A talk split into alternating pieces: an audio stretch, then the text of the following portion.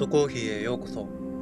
このポッドキャストは現実世界に生きている私土村徹と心の中に住んでいる私トトさんとの間で繰り広げられる日常を配信しています。日々のたわいのないことから家族ジェンダーアートスピリチュアルな話題を私は現実社会から。トトさんは心の中にあるユニバースから。ワイワイ、あーだこーだ、自由奔放におしゃべりしながらお届けします。ちょっと一息入れたい時、誰かと話したいなって思う時、お気に入りのお茶を用意して、私たちと一緒におしゃべりしましょう。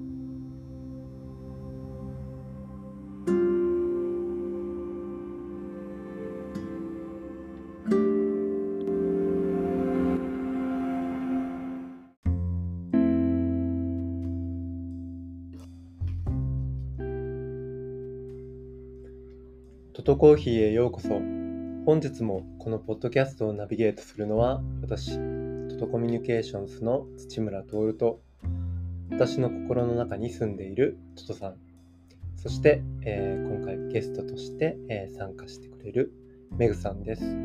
えっと、いつもありがとうございます。はいよろしくお願いいたしますエピソード、えー13なんですけど、えー呼吸をテーマにしてお送りしたいと思います。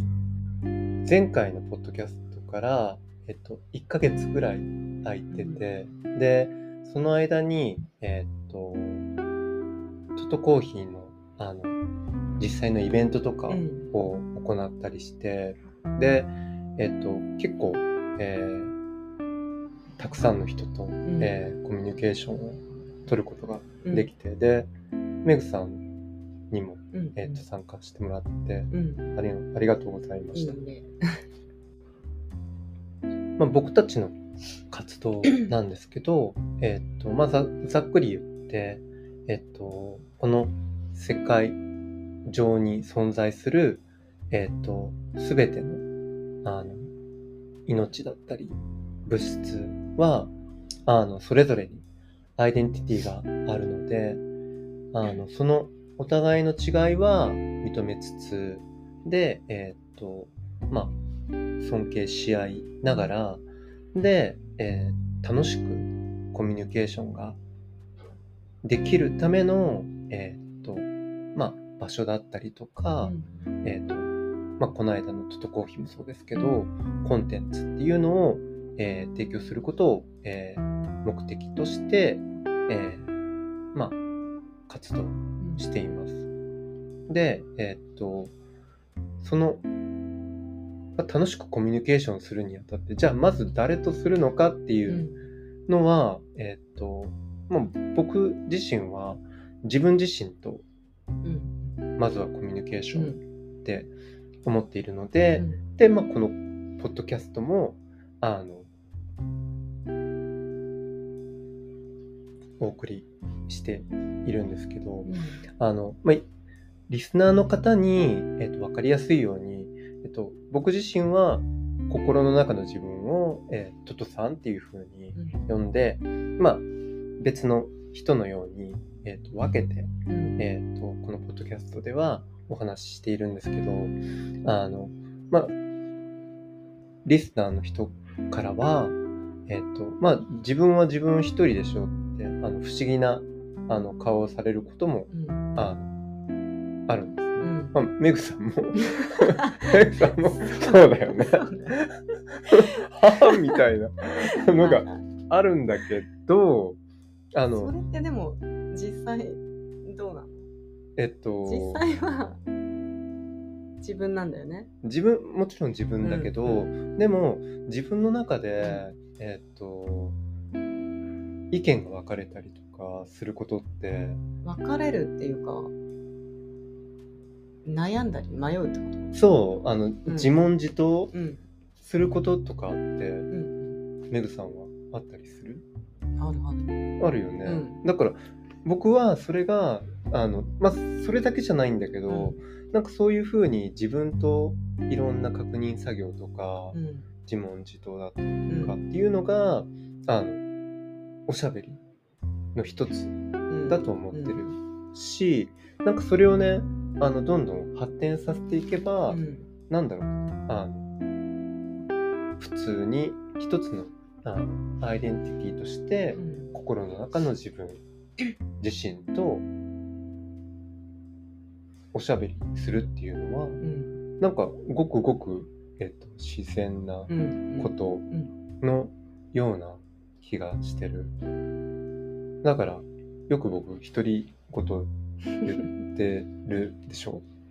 あれ誰に？いやだまああのただただの独り言っていうこともあるけど、うんでも自分自身と喋ってたらなんかそれが口に出てるうん時もあるからなんかそういうことだと思います。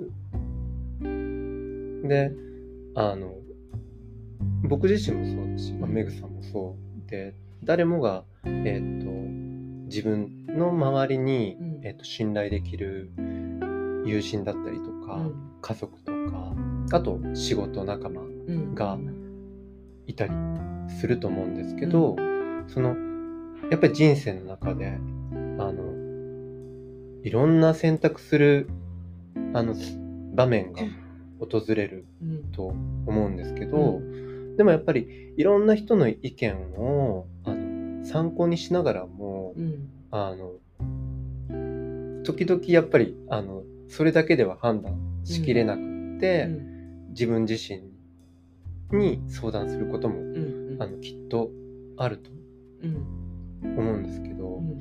あのやっぱりその自分自身っていうそのつまり心の中にいるえーっと自分と,、えーっとおしゃべりをしてで選択をするっていううん。ことが僕自身は、うん。あのちょっと年を重ねるごとうにん。なんかその比率がうん。あの多くなってきて、うん。まあ今ほ多分まあほとんどほとんどかな。ほとんどあの自分。うん。自身とあのいろんな選択をうん。して、でそこから、えー、と行動を起こしていくっていうことが、うん。あの多いんですけど、うん。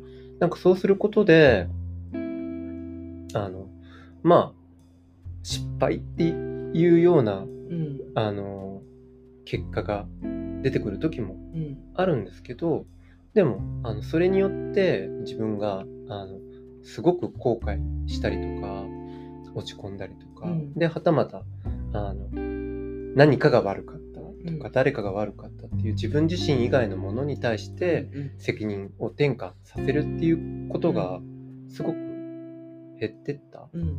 だから結果的にその自分の人生っていう、えっと大地みたいなものに立ってるような安心感がうんなんかあの生まれてる。メグさんとかはうんどう、あの何かのあのちょっと重要なうん決定をするときうに、んあのどう？人の意見を頼りにするか。頼りというかう。うんんまあ意見は聞くかももちろん、そうね。うんうん。でも決めるのは自分うん。うん。うん。っていうかもう聞いてる時点で決まってるかもしれない本当はあ、自分の中で。そうこうしたいっていうのはああ、じゃあ。あるけど、うん。ちょっと悩んだりとかうん。してるから、うん。なんか言ってほしいのああ、そういう、あの、自分の意見を後押ししてくれるような。してくれるか、うんまあ、うん、そうだね何が正しいっていうのはないけど、うん。何かを求めてるうーん。正しいことを言ってほしいとかそういうのはないけうど、ん。うん。うん。まあ、そこから決めるのは自分うん。だしね。そうね。うんでも、あの、時間がさ、うん。あの、時間に追われてしまっている時に、うん。その判断を迫られた時に、なんかそこの最終部分の自分とのうん。すり合わせがうん。ないままで何か誰かの意見うん。に乗っかってしまって、うん。判断してしまうことがたまにあってうち僕の中では。うんでなんかそなんかそういう時って続いちゃうの。なんか、うん。あのそれによそれで一回選択したらうん。次の選択ももう分かんなくなっちゃうから、うん。どんどんじゃあもういろんな人の意見を当てにしてうん。あの決めてしまってで結果的にあ自分何やってんだろうみたいなあの場所に行ってしまう時が。そんなことある？小さいことだけどあのあるよ。あの例えばそう夕ご飯の献立を決めるとかなんかそそ子の供に聞いたら、そうねで結果的に、うんえ食べ食べてくれないみたいなのとかあのうん簡単に言うとそういうことが起こったりもする。もうなんか自分の感覚とかうん、ものが一番 信用できるかも。なるほどね。うん、なんかここれはしちゃいけないみたいうんな。うん。勘ね。うんそうか。なんかそれにちょっと、うん。それが勘を感じてるのに、うん。違うことしたら、うん。なんかやっぱ違うことになっちゃう。そうだうね。ん、か勘っていうのはどういう勘感じなの？かな、なんか。ざわざわとか。うん、なんかちょっとやめた方がいいんだろうなっていううん。気持ちがあったら、うん。やめた方がいいね。やっぱうん。うん。うん。なるほどね。そっか。うん。なんかあのいろんな人と、あの、僕は、あの、それぞれが自分自身の、あの、心の中の大地に立って、えーコミュニケーションができたらいいなって、えーっと、いううん気持ちがあってであの自分とのコミュニケーションを円滑するにするためのうん。セッションっていうのを行っていたんだけど、なんかちょっと、まあ、僕のあの力不足もあって一旦やめちゃったんですうね。ん。であのまあ理由としてはなんかそれぞれの人がうん。自分自身とつながって対等にコミュニケーションができることを目的にしてたのにあのその僕がセッションすることによってちょっと違うコミュニケーションになってしまってなんかそれはあのお互いに何て言うんだろうあの期待とかうん。依存とかを生み出していっちゃうようなあの、うん。ちょっとものになってしまって。う、ん。で一旦ちょっとあのこれでだとまずいっていうことで、うん。あのやめたんですね。うんであの今日のこのポッドキャストはあのこの呼吸っていうテーマなんですけどあのこの自分とつながる、うん。あの自分とコミュニケーションできるっていうことがあの誰でももう本当いつでもどこでもあのできる方法を、あの今日はお伝えしたいと思うので、あの簡単に説明したいんですけど、うん。あのぜひ最後まで聞いてみてください。簡単に。うん簡単にね。簡単にね。はい。であの呼吸呼吸を英語で言うと、うん。あのブレスうん。とかあのレスピレーション。レスピレーションってちょっと聞き慣れないうん。僕らなんだけどあのそのレスピレーションってあのひらめきとか、あの霊感とかをを意味するうん。インスピレーションっていう言葉の仲間なんだけど、その、あのーどちらとものあの単語の核となるのはあのスピリットってういうん。単語で、まあ、簡単に言うとた魂？魂っていう風に訳されると思うんですけど、うん。あのなんか元々のそのラテン語の意味で言うとあのまあ大いなるものうん。とか、まあ、神様うん。の、えっと息うんっていう意味うんらしくってでそこから派生したあのインスパイアっていう単語はうん。あのそのえっと神様の息うん。スピリットがうん体に吹き込まれるうん。インでインスパイアってうん。あの言われていて。であのその吹き込まれることによってうん人間はあのひらめきとかうん。直感があの降りてくうる、ん。まあなんかひょっとしたらさっきのメグさんのうん。感うんっていうのはなんかそういったもののうん。類種類うん。似ている種類なのかもしれない。うん。で息ってあの生まれる時は、うん。あのおぎゃーってあの息を吐いてうん。あの生まれてきて、うん。で亡くなる時はあのよく息を引き取るはい。言う言うじゃない、うん。だからい引き取るって吸うことなんだけど、まあうん。それであのこの世を終えていくあの風にうん。言われているんだけど、まあ生きる上ですごく欠かせない呼吸ってあの営みうんなんだけどあの呼吸って意識したことある？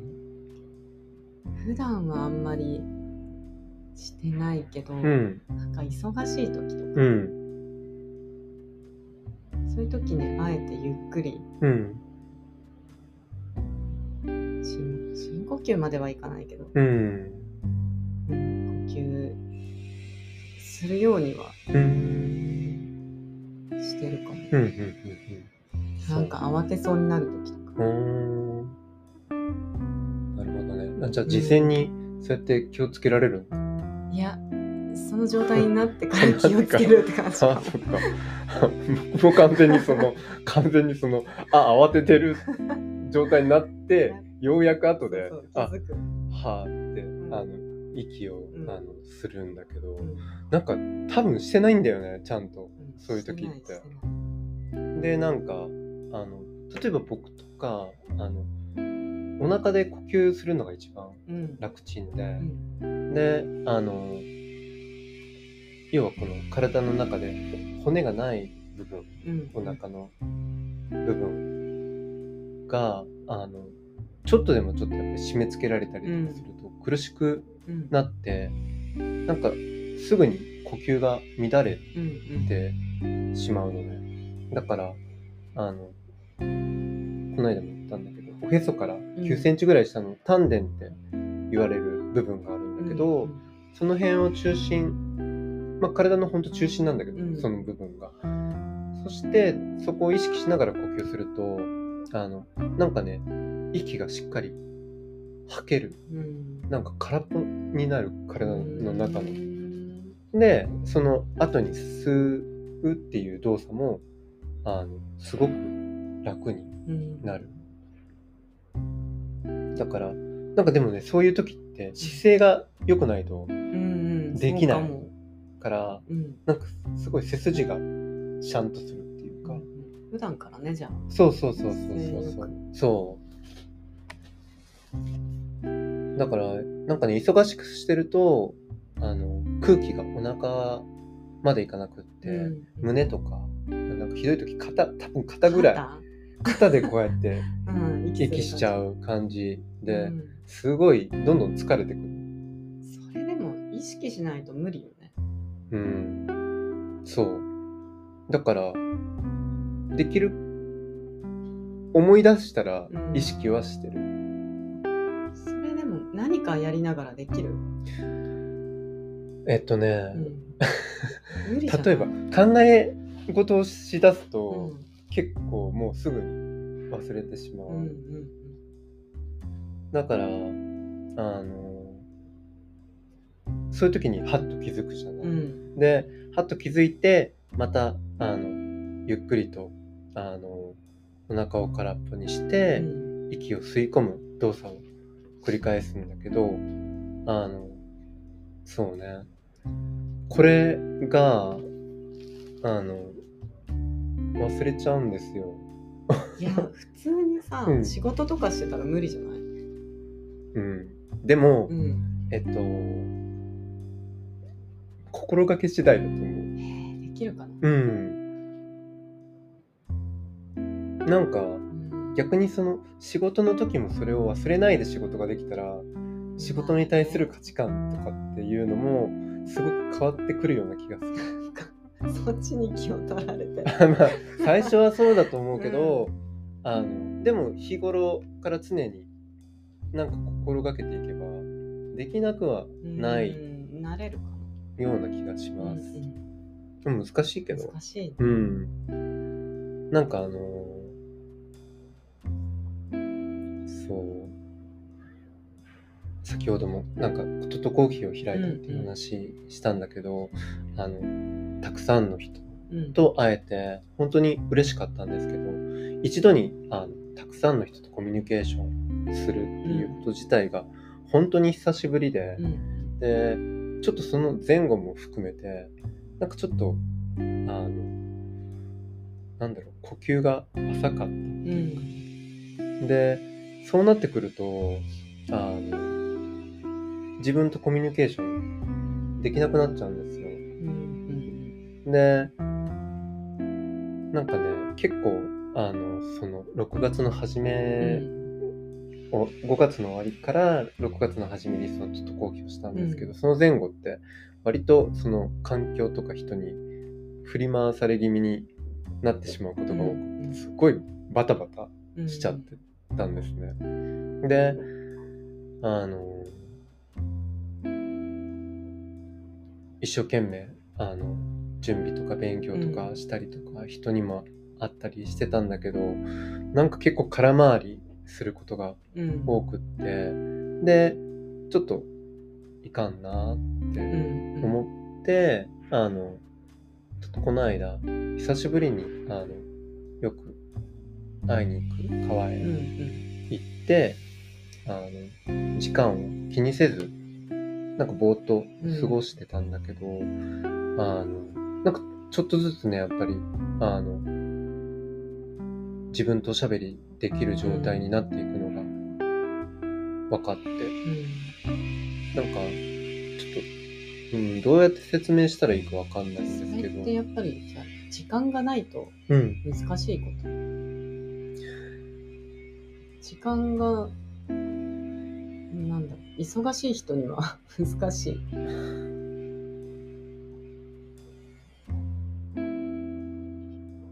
むす時間がうん必要だけど、うん。その時間はうん。誰にでもきっと作れるとうん。思う。あの例えばなんだけどスマホをうん一日、うんあのオフにしてたらうんその時間はうんうん。作れるうんん。じゃないかなって僕は思ってうる。ん。なんかあの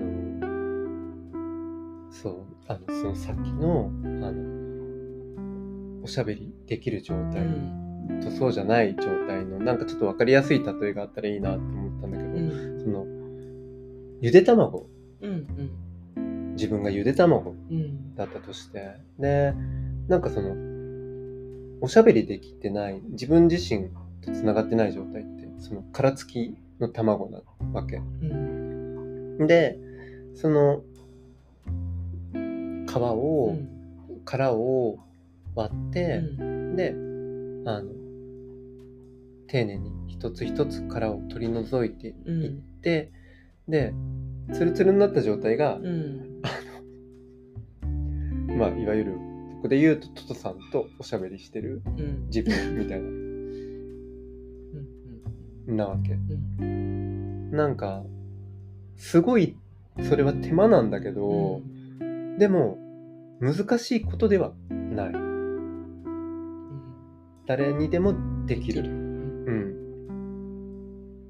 ん。でもうん。手間はかかるし時間もかかる。うんでそこをはしょってしまうと、うん、あの綺麗に向けないし、うん、えー、っとあんまり良いコミュニケーションにはならないような感じ。かな。うん。なんかあのこの仕事をしだして、うん、あの一緒にいるのが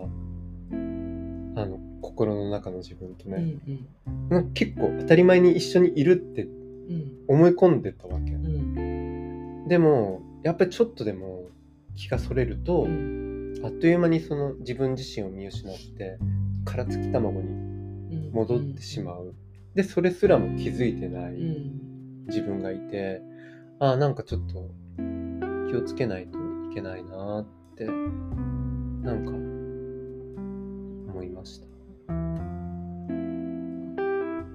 難しいねでも。難しくはなない？いない。うん。なんかねあのそれで、うん。えーっと今日ちょっとお伝えしたかったのが、うん。呼吸。うん。呼吸なんですよ。であの僕その呼吸する時のちょっとあの約束みたいなのがあって、うんうん。あの呼吸ってあの吐くことと吸うことのうん。セットなんだけど、あの吐く息を吐くっていうのは、うん。あのギブ。ギブ。うん。ギブアンドテイクのギブ、うん。与える行為うんなんですよ。で吸うのは、えー、とテイクでうん。あのその周りにある空気をいただくからうんうん。受け取る受け取る行為。うんなんだけどあの、まあどっちからでも 呼吸って一緒でしょってお言われそうなんだけど、うん。あのまずギブなんですよ。あのギブアンドテイクもギブギブから始まるんだけど、うん。与えて、うで受け取る。うんでなんかね吐いた息ってすごいなんか汚いみたいなうん。印象なんだけど、でもあのよくよくその自分たちが与えられている空気もあの例えばその簡単に言ってしまうと植物たちが光合成をしてうん吐いたうん。息をいただいてるわけじゃん、うん僕らうん。だから僕たちの吐いた息もあのこれちょっと何かにあの何かいい作用があるっていうのは科学的にその証明することではないんだけど、うん。もう僕は分かんないけどあの例えばその吐く時にねうん。口に楽器がついてたらうん音が鳴るじゃない、うん。でその音色が美しかったら、うん。周りの人の気持ちもそれによってうん。変わってうんいくじゃん。だからなんかねその例えば喋ることも吐くことうん。なんだけどだから言葉をうん。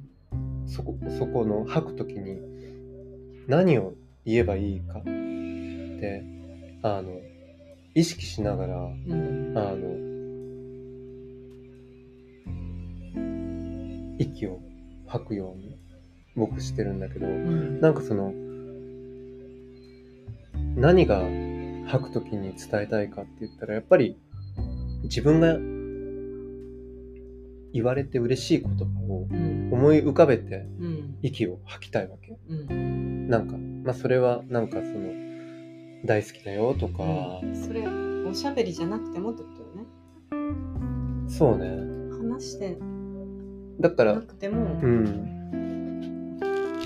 その要は殻がついた卵をうん。自分自身がうん。をその割って向いて自分自身と出会うためのプロセスうん。として呼吸うんがあるっていう。う、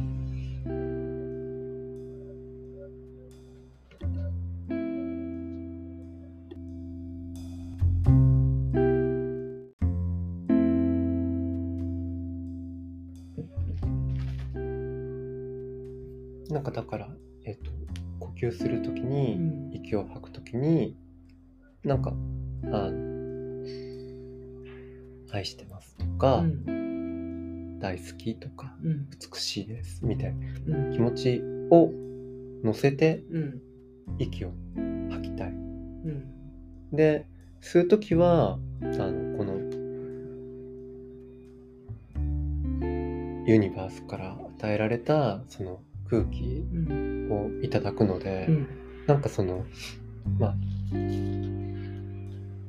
お日様だったりとか、うん。その光合成してくれる植物たちにありがとうってうん。感謝しながら息をうん。吸いうん。吸いたい。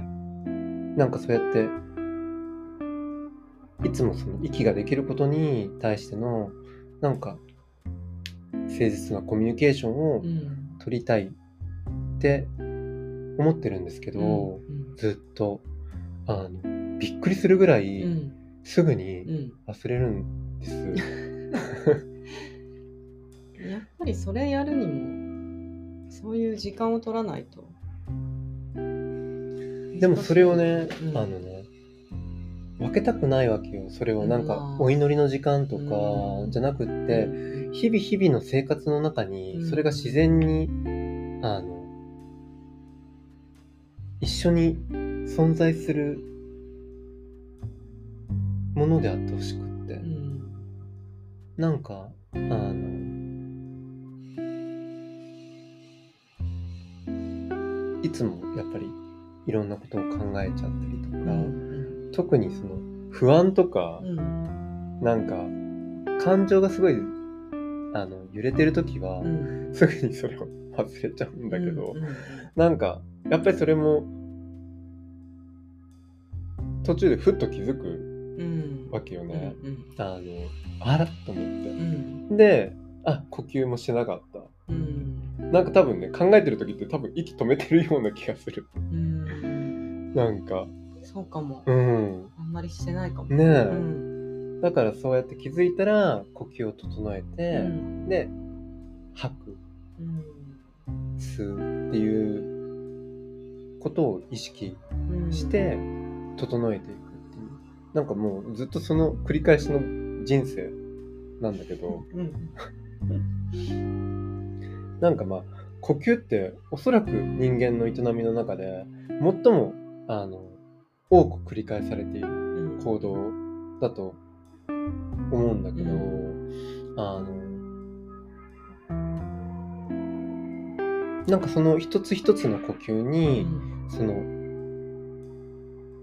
プロセスが入っていれば、いつも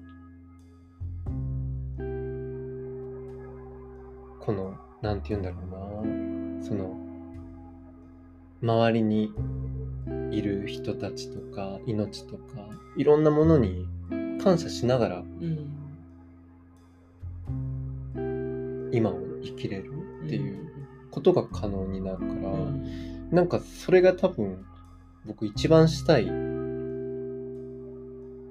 したいんですよ。でそうすることでそのなんだろう。怒ったりとかイライラしたりとか妬んだりする感情はもちろん誰の中にもあって、でそれを表現すること自体も決して悪いことではうん。ないんだけどなんかそこで一旦呼吸をして、で、えっと自分自身に歩み寄ってで結果的にあの感謝をしたりとか、あの会えてよかったっていうコミュニケーションが取れた時って、うんななんなんだろう？あのそのいわゆるあの物質的に恵まれた豊かさとか幸せとはまた違うなんか幸せな気持ちになる、なる気がして。だからあのどんなあの例えばあの一般的にその悲惨なシチュエーションとかでうん。あったとしても、あの呼吸が接続詞となってあの自分自身に戻ることは可能ででそこからさまざまなものや人とのあのコミュニケーションを取ることで、あのそこに感謝とか愛っていうのはあの生まれてくるからあのすごくこれって簡単だしあの誰でもできる。でもあの忘れちゃうあのつい忘れちゃう。からなんかそれが難しいって思われるかもしれないけど、うん。あの自分自身とおしゃべりすることでなんか自分自身をすごく大切にすることができるからうん。あのこの呼吸っていうのをいつもあの自分自身に戻るあのチケットのようなものだと思ってう、ん。あの呼吸をしてほしいなって。うん僕自身にもこれはうん。思ってるんだけど、あの思います。うん。調子がいい時はねうん。なんかまだできそうなんだけど調子が悪い時ほどやらなきゃこそこそうん。だってうんあのけ結局のところあのその問題って外にはないから、うんうん。だから自分自身の中にしかないから、うん。じゃあ結果的にその何かトラブルとか時に誰と相談したらいいかって、うん。やっぱ自分自身と。うん。なので、だから自分自身とそれおしゃべりしできないと、それってどうしようもないわけじゃん、うん。だからやっぱり常にその自分自身とあの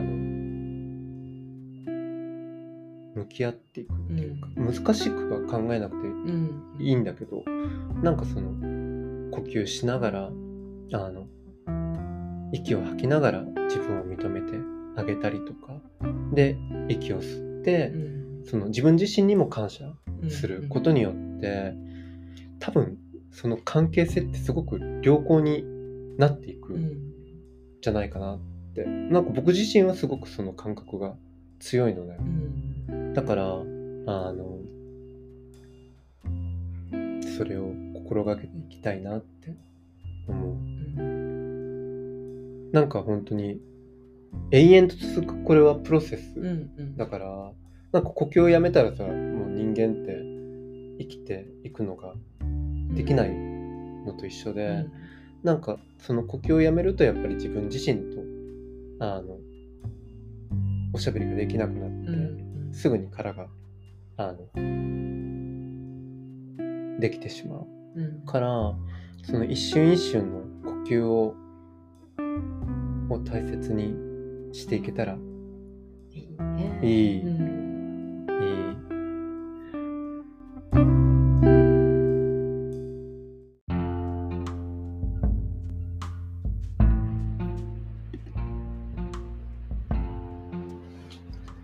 トトコーヒーへようこそ。いかがでしたか？今回は呼吸をテーマにしてお送りしました自分とおしゃべりできる呼吸方法うまく伝わったでしょうか？愛しています。と言って息を吐いてありがとうと言って息を吸う。ただこれだけです。本当に、えーこれだけです。呼吸をして心を整えて自分自身とおしゃべりをする。そして自分自身とのおしゃべりによって自分の人生に責任が持てるようになる。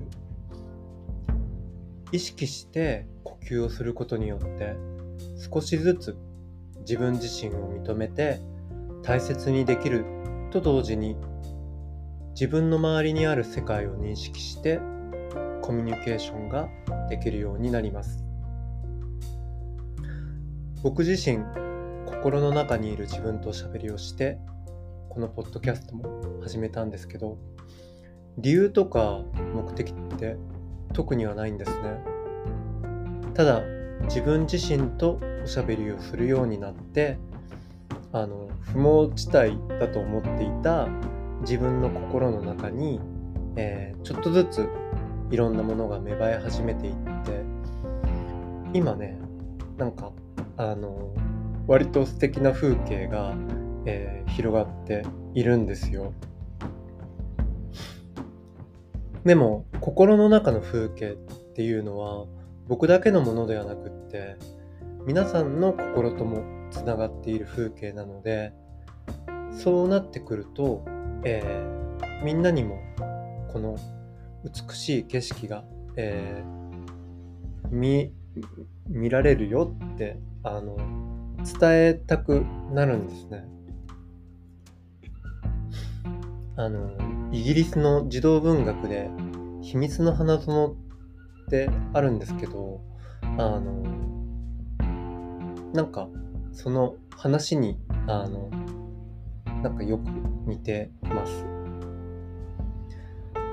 いいなって思ったことやあの感動したことはあの独り占めではなくってみんなで共有できたらいいなって僕は思っています。どんなに、えー自分を嫌いになっていてもどんなに今問題が山積みになっていても呼吸をするたびに自分を愛することができて一歩前に進むこともできますそして僕たちっていうのはユニバースから常に許されている存在で自分自身に戻る機会を絶え間なく与えられているっていうことにも気づくんじゃないかなって思います。呼吸は僕たちに平等に与えられた最高のギフトのような気がしています。とりあえずあの皆さん騙されたと思って、えー深く呼吸をしてみてください。きっと心の中の美しい風景に立っている剥きたてのゆで卵のような自分と出会えるんじゃないかなって思います。配信についてなんですが今回は7月3日のヤギ座の満月に合わせて配信しました。次回もまた大潮を迎える満月や新月の頃に配信していきます。それでは本日のトトコーヒーお開きにします。今日もありがとうございました。さようなら。